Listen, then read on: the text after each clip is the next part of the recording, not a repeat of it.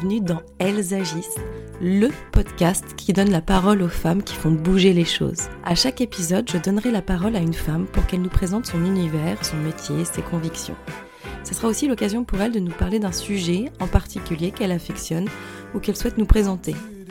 Ce sont des femmes inspirantes qui nous poussent à nous interroger, à réfléchir, à avancer. Et moi, à chaque fin d'épisode, je suis vraiment motivée pour agir et j'espère que ça sera pareil pour vous. Hello, hello, j'espère que vous allez bien. Je suis ravie de vous retrouver pour un nouvel épisode. Aujourd'hui, on rencontre Nadia Carmel. Euh, Nadia, je l'ai croisée sur le tournage de l'émission d'Absatoussi, euh, Parents 2.0. C'était un tournage où nous étions toutes les deux invitées dans deux émissions euh, différentes d'Absatou. Et j'ai j'ai écouté son interview, mais quand j'ai croisé Nadia, j'ai vraiment été envoûtée par sa prestance, sa lumière, et, après son autour de son interview, c'est son discours qui m'ont qui m'ont voilà happé. Et, et je la connaissais pas et tout doucement donc j'ai pris, connaissance, de qui elle était, mais aussi du drame, qu'elle et sa famille ont vécu et que j'ignorais. Nadia a perdu, deux de ses quatre enfants dans un accident de voiture. D'ailleurs, je peux que vous conseiller son livre «Elle s'aimait très, très fort» où elle raconte donc son histoire personnelle. Mais moi, ce que je vois là, le jour de cette interview, bah, c'est une femme au parcours fort, mais qui fait preuve d'une résilience incroyable. Euh, elle est sophrologue, naturopathe, formée au microbiote. Elle a un parcours euh, euh, professionnel très riche. Elle s'intéresse à beaucoup de choses. Et maintenant, elle accompagne donc les parents et les enfants dans le parcours difficile qu'est le deuil, mais pas que. Mais en tout cas, elle, traite le deuil au sens large, comme elle va vous l'expliquer dans cet épisode c'est que voilà, on a parfois une mauvaise notion de ce qui est ce mot, ou en tout cas on le limite peut-être à certaines choses et à certains prismes. En tout cas, Nadia est une femme qui s'intéresse à mille choses et qui a envie de partager ses connaissances lors de ses accompagnements. Et donc dans cet épisode, on va revenir sur son histoire, euh, sur son accompagnement, et, mais aussi sur les moyens qu'elle a actionnés lors de son propre processus de deuil, qui pourront peut-être euh, à, vous, à certaines personnes, euh, être utiles. Et voilà, en tout cas, Nadia est passionnante. Elle agit, elle est engagée. Je suis très très heureuse de l'avoir eu au micro d'Elles agissent. J'espère que cet épisode vous plaira. Et pour être tout à fait honnête, cet épisode est divisé en quelques petites parties parce que les éléments n'étaient pas avec nous euh, le jour de l'enregistrement. On a eu euh, de innombrables problèmes techniques euh, et on a dû s'y prendre à plusieurs reprises, etc. Bref, ne vous inquiétez pas, c'est tout à fait audible. En tout cas, j'espère que vous n'en tiendrez pas rigueur parce que cet épisode est très important et très intéressant dans son contenu. J'en vous souhaite une bonne écoute et n'hésitez pas à aller suivre Nadia et à lui faire un retour suite à cet épisode.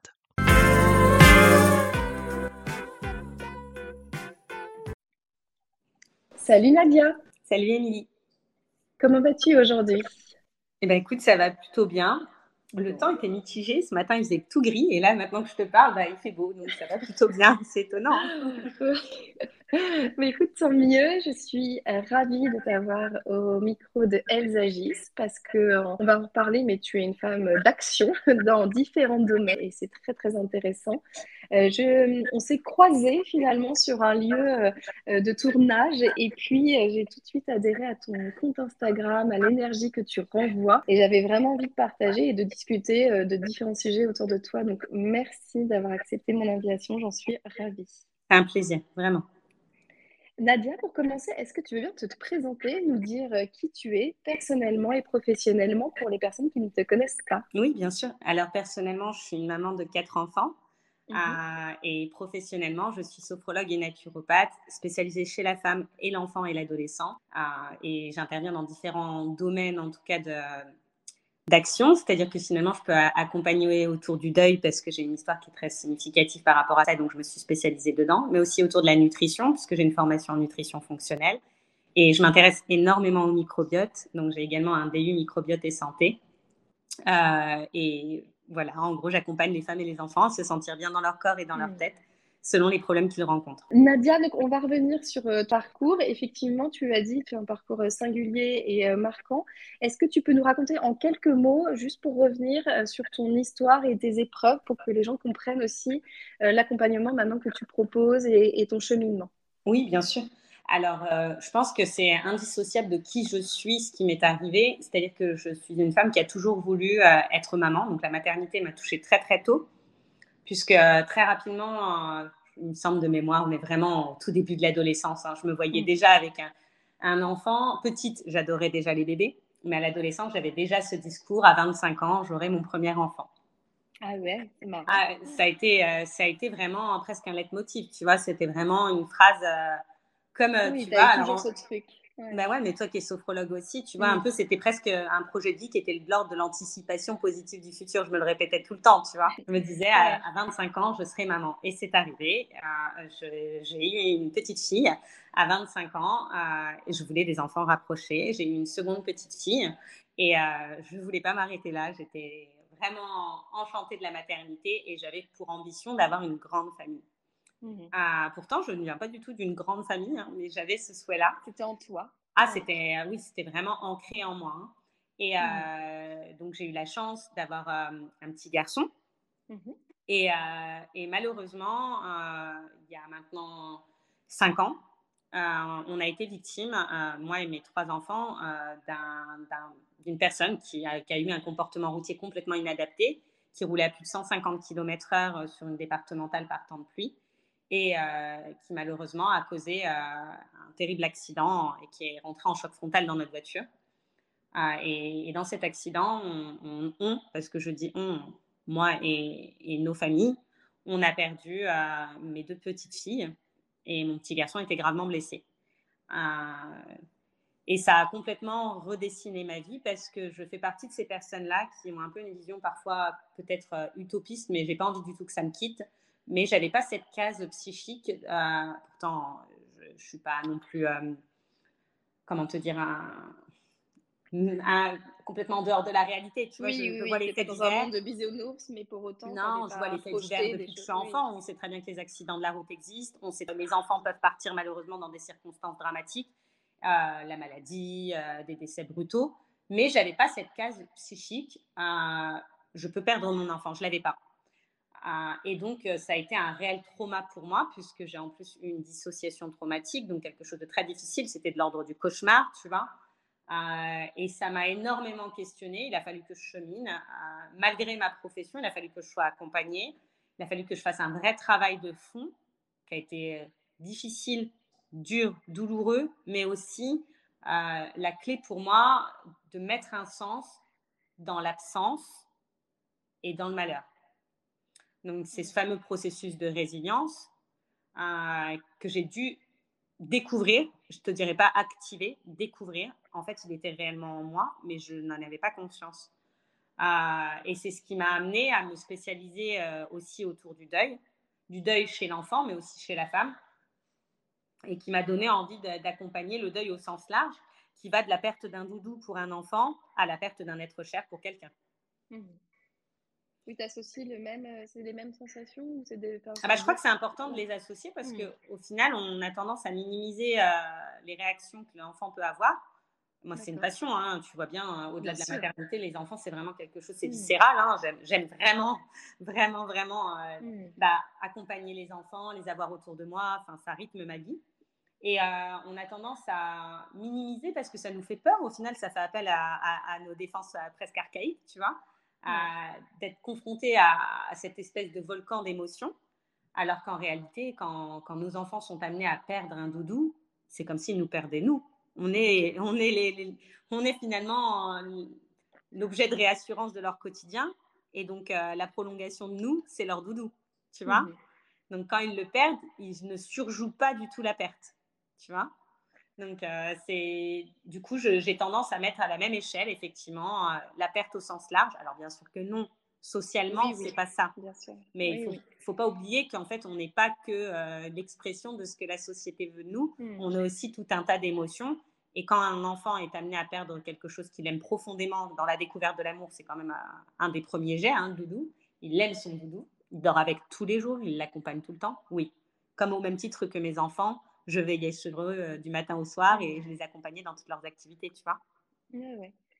Bien sûr, évidemment. Et, tu parlais de, des différents moyens que tu avais actionnés justement pour surmonter euh, cette ou même ces épreuves, j'ai envie de dire. Est-ce que euh, tu en as plus marquants ou que tu as envie de nous partager sur des moyens Peut-être que des personnes qui écoutent se disent quels moyens, par où commencer peut-être aussi, tu vois? Bah, Ta question en elle-même, elle est déjà très pertinente parce que c'est pas moi finalement qui les ai activés et ça fait appel justement au, mécanisme de résilience. La résilience, on a tendance à dire qu'en gros, euh, c'est simplement en gros retrouver euh, ce que l'on était avant l'épreuve. Grosso modo, c'est mmh un peu ça ce que dans l'inconscient collectif, enfin même pas, même dans la conscience collective, tout le monde pense que la résilience c'est juste ça. Alors qu'en fait, c'est pas ça. C'est aller au-delà de la difficulté, au-delà de l'épreuve, se renouveler, se réinventer, tu vois. Et mmh finalement, ça ne dépend pas que de toi. Ta question au départ, c'est de me dire qu'est-ce que moi j'ai activé. Et eh bien, mmh à, la genèse en tout cas de, mon épreuve, c'est pas moi qui ai activé.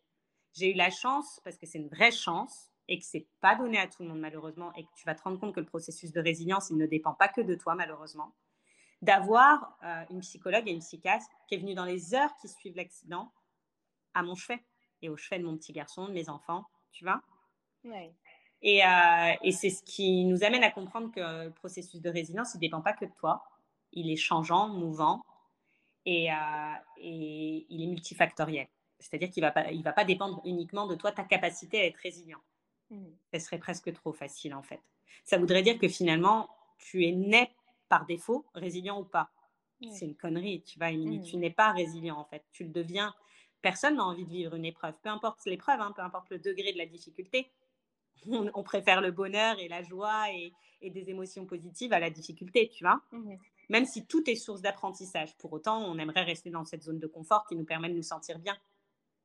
Donc, quand on est confronté à une difficulté, ça vient nous, nous happer et du coup, parfois, on n'est même pas capable de les mettre en pratique, tu vois, ces leviers de résilience. Donc, du coup, heureusement que parfois, il y a des gens qui viennent autour de toi et je vais même plus loin que ça. Alors moi, je te dis, j'ai eu la chance que ce soit des thérapeutes, donc ça facilite aussi les choses. Mais on a tendance à minimiser peut-être les, leviers qui sont euh, bah, ton voisin qui tient la porte, la météo. Tu vois, en début de podcast, euh, tu m'as dit comment je vais. Et je t'ai dit, bah, ce matin, il faisait gris et là, je te parle et il fait beau. Hmm. Bah, ça paraît bête, mais dans une journée où tu as une difficulté, rien que le changement de météo, bah, il peut te changer ta manière de vivre ta journée et ta difficulté. Tu vois? Ça que c'est multifactoriel c'est changeant, émouvant, parce qu'en fait, à un moment, tu peux avoir l'impression de réussir à composer avec l'épreuve que tu vis, et puis le lendemain, tu n'y arrives pas. quoi. Donc, c'est pour ça que tu as besoin à chaque fois d'avoir aussi des tuteurs de résilience. Et les tuteurs de résilience, ils ne sont pas que des personnes, ça peut être aussi autre chose. Mmh tu vois? Et, tu disais qu'effectivement, il y avait, il y avait eu des professionnels autour de toi euh, euh, très vite. Et euh, est-ce que ils ont eu des mots qui, qui, ont, qui ont, tout de suite euh, résonné en toi ou euh, parce que oh, tu vois tu, tu, nous en parles j'ai l'impression que c'est quand même été marquant euh, comme premier pas ah oui. oui. oui. oui alors plus que des mots ils ont eu des attitudes des réactions mmh. j'ai tendance à à ne pas négliger même les personnes qui au départ ont une réaction qui n'est pas appropriée et qui vont la corriger c'est quelque chose que je trouve qui est de l'ordre du respect c'est parce que tu as entendu, reconnu, et que la personne va modifier son attitude ou son comportement, non pas pour te satisfaire, mais presque pour t'apaiser quand tu vis une épreuve. Et donc j'ai en tête, au-delà de, des thérapeutes qui sont arrivés ou, de la psychiatre, je pense même à une infirmière, tu vois, mm. euh, qui est rentrée dans, dans la pièce et qui sentait le tabac. Je l'ai... Euh, mm associé tout de suite. Ah non, non, mais j'étais très en colère à ce moment-là. Elle venait toucher euh, mes enfants avec une odeur mmh. de tabac. C'était irrespectueux au possible pour moi. tu vois, c'était presque euh, un blasphème. Tu vois, mmh. c'était vraiment quelque chose d'horrible. Et donc, je lui ai dit, et pas du tout de manière courtoise. Je lui ai demandé de sortir. Euh, enfin, voilà. Mmh. Elle aurait pu prendre ça comme une attaque, se dire bah, c'est mon métier, euh, j'ai le droit de fumer pendant ma pause, euh, je suis habituée à, faire ça et c'est un déstressant, tu vois. Certainement pour elle, c'est un déstressant. Et ben, elle l'a pris complètement autrement, elle est sortie de la pièce sans rien dire. pas un regard, pas un mot. Elle, est sortie tête baissée et elle est revenue, elle sentait bon, tu vois. Ça ah paraît rien. Ouais, non, ça, c'est beaucoup, je comprends. Mais elle a amené du respect dans un moment qui était légitime pour moi de me mettre en colère. Et sa manière, son attitude, c'est je comprends. La psychologue qui est rentrée euh, dans les heures qu'on suivi l'accident, pareil. Je lui ai dit, euh, je viendrai vous voir, mais pas maintenant. Vous mmh. sortez. Elle est sortie. Et tous les jours, sans exception, à la même heure, elle passait dans le couloir et je voyais sa tête à travers le petit hublot de la porte euh, de l'unité de réanimation pédiatrique. Et tu lui disais non, oui Je lui disais rien. rien. Et elle ne me disait rien. Elle passait. Mmh.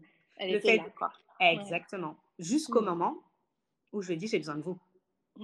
Ça fait une semaine que je dors pas, euh, je, vais tomber et on m'a dit qu'en gros, euh, comme j'étais en hypoglycémie, je pourrais plus rester à côté de mes enfants si euh, je m'alimentais pas je dormais pas et je buvais pas.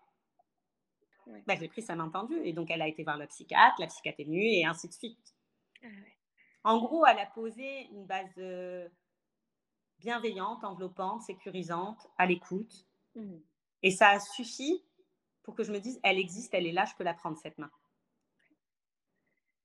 Et, c'est très important aussi ce que tu dis par rapport à justement cette notion de deuil qui nous entoure et qui peut toucher euh, absolument tout le monde et sur différentes échelles et peu importe finalement. Euh, d'être là, c'est déjà le premier pas qu'on peut euh, proposer à des personnes qui, qui sont dans le deuil en fait. Leur dire je suis là. Tu prends quand tu veux mon accompagnement, mais je suis là. Alors, ça, ça va dépendre de chaque personne. Il y a des personnes qui ont besoin qu'on le formule, tu vois, qu'on le dise, je suis mmh. là. Il y a des personnes qui n'ont pas besoin qu'on le formule. Moi, par exemple, je fais partie de ces personnes-là qui préfèrent qu'on ne le formule pas parce que je me sens amoindrie. Le je suis mmh. là, ça sous-entend je ne suis pas capable, moi. Tu vois? ah, Ok, tu vas l'entendre comme ça, ouais. Moi, je l'entends comme ça. Mmh.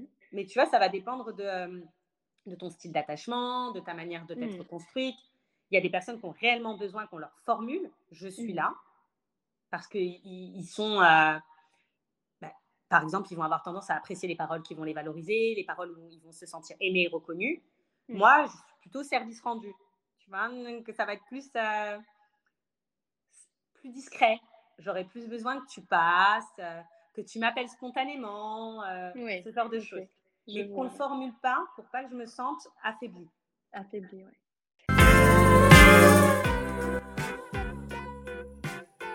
Euh, et du coup, euh, toi, pour revenir, donc, euh, est-ce que donc tu étais sophrologue avant d'avoir ces épreuves de ta vie Est-ce que tu as actionné des choses de sophro ou c'était c'était trop impliquant pour toi?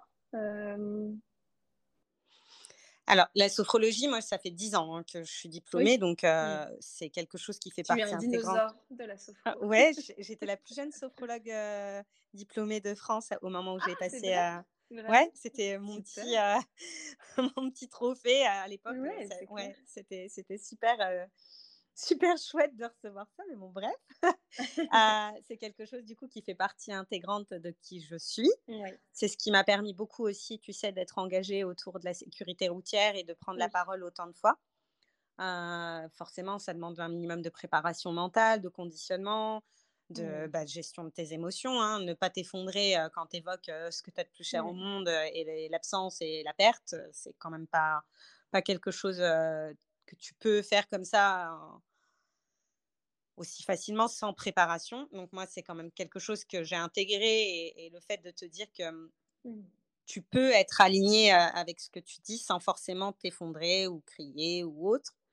Ah, donc la sophrologie m'a accompagnée pendant cette période-là, m'a été utile. Pour autant, pratiquer m'était complètement impossible. Complètement impossible. J'étais pas du tout dans l'instant présent. Le temps avait complètement une autre notion, surtout dans l'après-accident. Hein. C'était les saisons ont défilé sans que je comprenne quand est-ce qu'on était, quoi, tu vois. Ah, c'était ah oui, oui, ça arrivait en avril. On mmh. s'est retrouvé à la période des fêtes de fin d'année pour moi en une fraction de seconde. Le temps a été passé, mais ce n'était pas le même temps mental pour moi. C'était beaucoup plus lent. Et donc, je ne pouvais pas être dans l'instant présent. Donc, tu vois, faire certains exercices de sophrologie, c'était impossible. Impossible. Impossible. Impossible. Mais pour autant, tu dis que ça fait tellement partie de toi que ça a quand même été présent, en fait. Hein. bah, dans la définition même de la pratique de la sophrologie, ça devient une philosophie de vie. Bien sûr, je suis d'accord. Donc, c'est vraiment de vie, ta perspective de qui tu es, ta mmh. perspective des autres. Tu, au moment où tu décides de pratiquer, tu n'as même pas besoin d'être sophrologue, de pratiquer la sophrologie, mmh. c'est tellement un acte volontaire que du coup, tu changes de lunettes pour regarder le monde. Donc forcément, tu l'intègres tellement, puisque de toute façon, dans les exercices, c'est ce qu'on te demande en fin d'exercice, hein, d'intégrer, que ça fait partie de toi. Donc, tu arrives à regarder, par exemple, je pense typiquement à la bulle de protection. Mmh Moi, quand je me suis retrouvée au, procès, c'est exactement dans cet état-là que je suis allée. Ah en me disant, peu importe l'attitude du responsable de notre accident, peu importe ce que le juge va dire, la collégiale de juge va dire, mmh. peu importe ce que le procureur va dire, peu importe ce que les papas vont dire, les mamans vont dire, les gens vont dire, moi, je suis dans cette espèce de bulle de protection, je suis alignée avec mes valeurs, mmh. et mon discours, je vais le restituer de la meilleure des manières possibles pour moi, et non pas pour satisfaire l'autre. Donc, ça m'a forcément accompagnée, bien sûr. Bien sûr. C'est très très fort ce que tu dis parce que, euh, euh, voilà, tu es, dans des choses qui sont, qui peuvent, tellement dures, tellement intenses, euh, et d'avoir trouvé quelque part des outils dans ta vie et d'avoir cette philosophie de vie, comme tu dis, pour les affronter, c'est un, c'est aussi le but de la sophro. Quand on est sophrologue, je crois qu'on a envie de partager ces outils au plus grand nombre pour que euh, les personnes réveillent des choses en elles et, se disent que, comme tu parlais de résilience, de, capacité, que tout le monde aussi peut le faire de différentes manières, mais finalement, tout le monde a ça en soi. Quoi. Mais complètement. Et c'est on décide d'ouvrir ou pas certaines choses à l'intérieur de mmh. soi. Et tu vois, c'est pour ça que tout à l'heure, quand on parlait de la résilience, et que je t'ai dit, en fait, tu n'es pas résilient ou pas, tu vois, tu n'es mmh. pas résilient ou tu ne l'es pas. En fait, c'est en toi, à un moment donné, tu décides d'ouvrir cette porte qu'on a tous. Et du coup, d'accepter de voir autour de toi qu'il y a des gens qui peuvent, si tu n'y arrives pas, t'amener devant cette porte, te tourner la poignée et te l'ouvrir même. Mmh. Et toi, après, tu décides d'y avancer, d'avancer ou pas.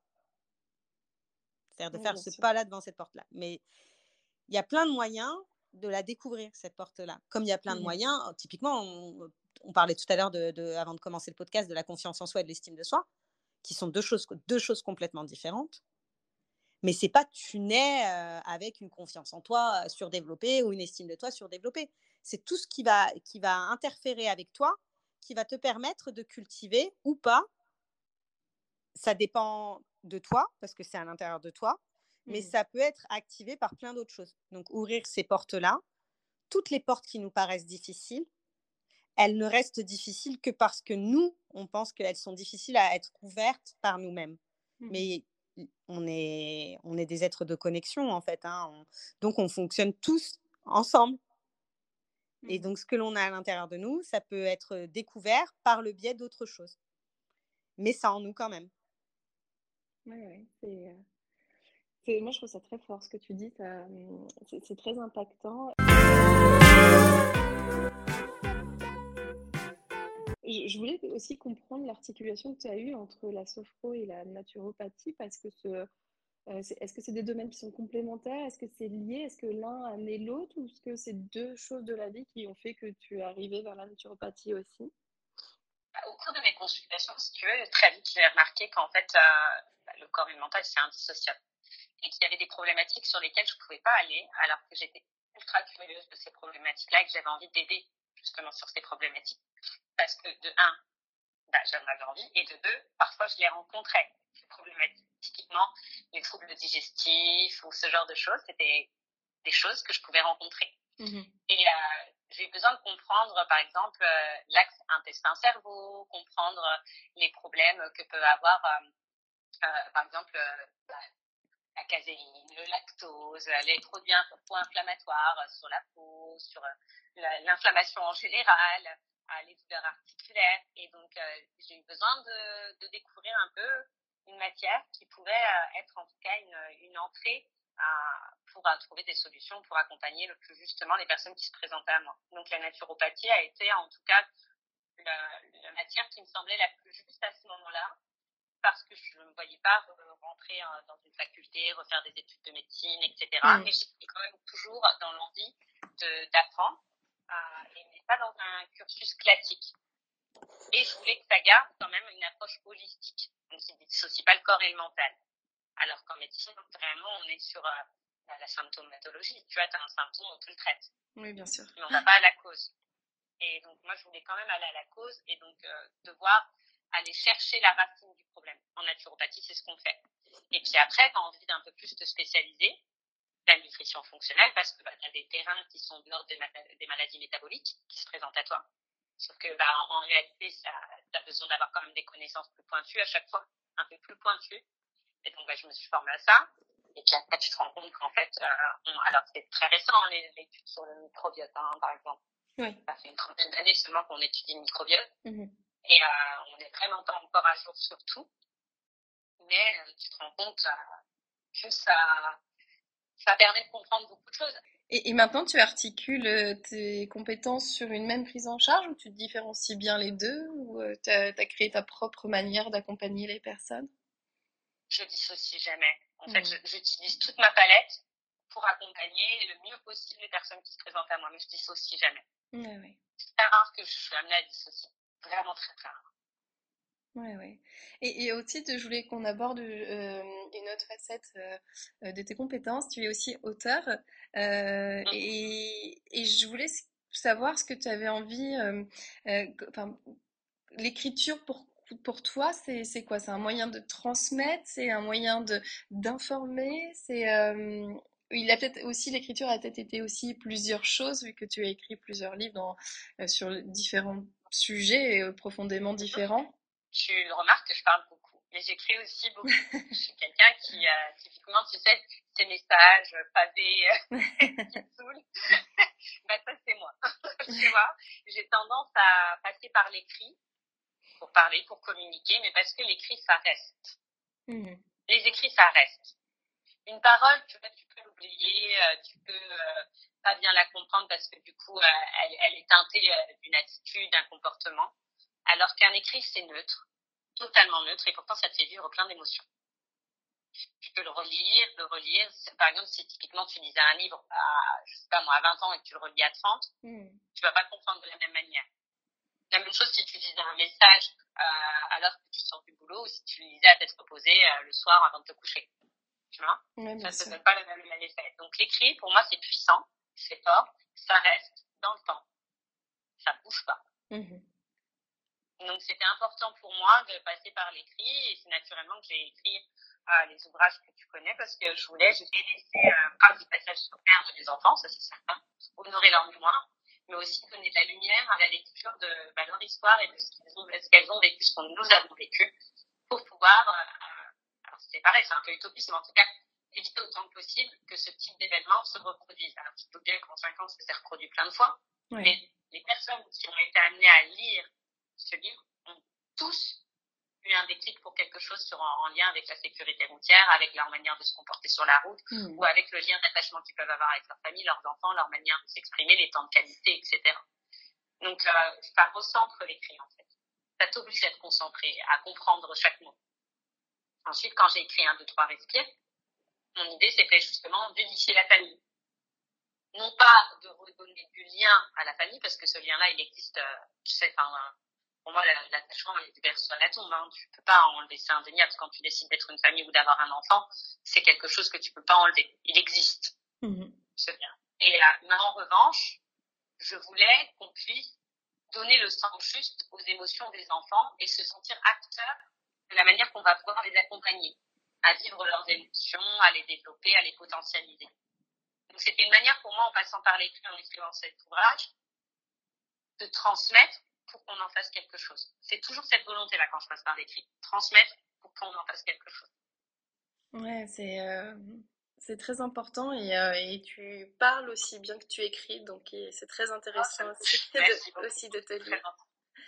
Euh, Nadia, le temps file et, je voulais, avant de conclure notre échange, te poser des questions qui sont classiques, en tout cas un peu signature de l'épisode, des épisodes d'Elsa Gis. pour toi, agir, ça signifie quoi? Être acteur. Pour moi, agir, c'est être acteur en conscience de ce que l'on fait. Ça veut dire y déposer ses valeurs, y déposer ses actions et les mener. Mmh. Peu importe que ça marche ou ça ne marche pas. En gros, ne pas douter de ce qui nous a animés à commencer à faire quelque chose. C'est ça pour moi agir. Et à quel moment tu te sens vraiment dans l'action, toi? Du matin au soir. je suis hyper active. c'est vrai, je pose une question une hyper active. ah oui, du matin au soir, j'essaie d'être la plus consciente de mes actes. Hmm. Alors, tu vois, justement, je t'ai dit, en gros, ne pas douter. Oui, ne pas douter de ce qui t'a animé à mener, par exemple, que ce soit un combat ou un, un chemin de vie ou quelque chose, en tout cas, qui te porte. En revanche, écouter les conseils, les conseils constructifs. Donc, je me mets en action très souvent, si ce n'est tout le temps, mais par contre, je m'imprègne de tout ce qu'on va montrer à voir. Je sais pas si c'est clair, mais en tout cas, oui, bien sûr. Je, suis capable de redessiner convenablement les choses hmm. s'il y a besoin et si on me justifie. Parce qu'en fait, on, autant on est des êtres d'attachement, autant on est des êtres de contact et autant, comme je t'ai dit tout à l'heure, on est censé pouvoir en tout cas se connecter les uns les autres pour s'apporter. Oui. oui, tout à fait. Hum, est-ce qu'il y a une femme particulièrement qui, t'inspire, alors que ce soit dans ton quotidien ou, euh, sur les réseaux que tu connais et que tu aimerais éventuellement entendre au micro d'Elsagis et pourquoi? Alors, je te dirais mon éditrice. D'accord. Qui est aussi mon amie, qui a été aussi ma témoin de mariage, ah, Florence Pierron. D'accord. Mm. Florence Pierron, c'est une femme, euh, je, suis même émue en parlant d'elle, tu vois. Mm. C'est une femme, euh, c'est une femme. Pourtant, c'est une femme qui n'a pas eu d'enfant. Tu vois, ce qu'on disait au début, en gros, je peux accompagner, moi, tout type de femme, même une femme qui n'a pas eu d'enfant. Et mm. elle est maman indirectement, en fait. C'est quelqu'un qui a, elle est maman de la vie en fait. Je ne peux pas t'expliquer autrement les choses. C'est quelqu'un qui, qui donne du sens à la vie. C'est même pas à ta vie, qui donne du sens à la vie. Et, euh, et du coup, quand tu, tu as ce type de personnalité, c'est une chance du coup d'avoir quelqu'un comme ça dans ta vie. Donc pour le coup, c'est une chance de l'avoir. Donc je mmh. pense euh, instinctivement, tu vois, là quand tu m'as parlé, j'ai fermé les yeux deux secondes et c'est son premier visage, son visage à elle, c'est le premier visage qui m'est venu à l'esprit. Florence Pierre. Et, euh, et c'est très beau comment tu l'as décrit, ça donne vraiment envie de, de, découvrir cette femme en tout cas. Merci.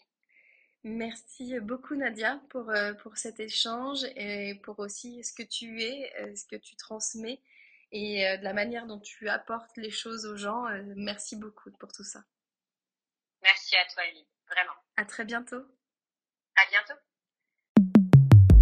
J'espère que cet épisode vous a plu. Merci d'avoir pris le temps de l'écouter. Et n'hésitez pas, si vous avez aimé, à le partager, à le commenter, à faire vivre la communauté Elsagis. Je vous retrouve très vite pour un nouvel épisode. Et n'oubliez pas que des lives sont aussi disponibles sur mon compte Instagram emily.b et que vous pouvez aussi retrouver toutes les informations de l'épisode sur le site du podcast www.elsagis.com. À très bientôt.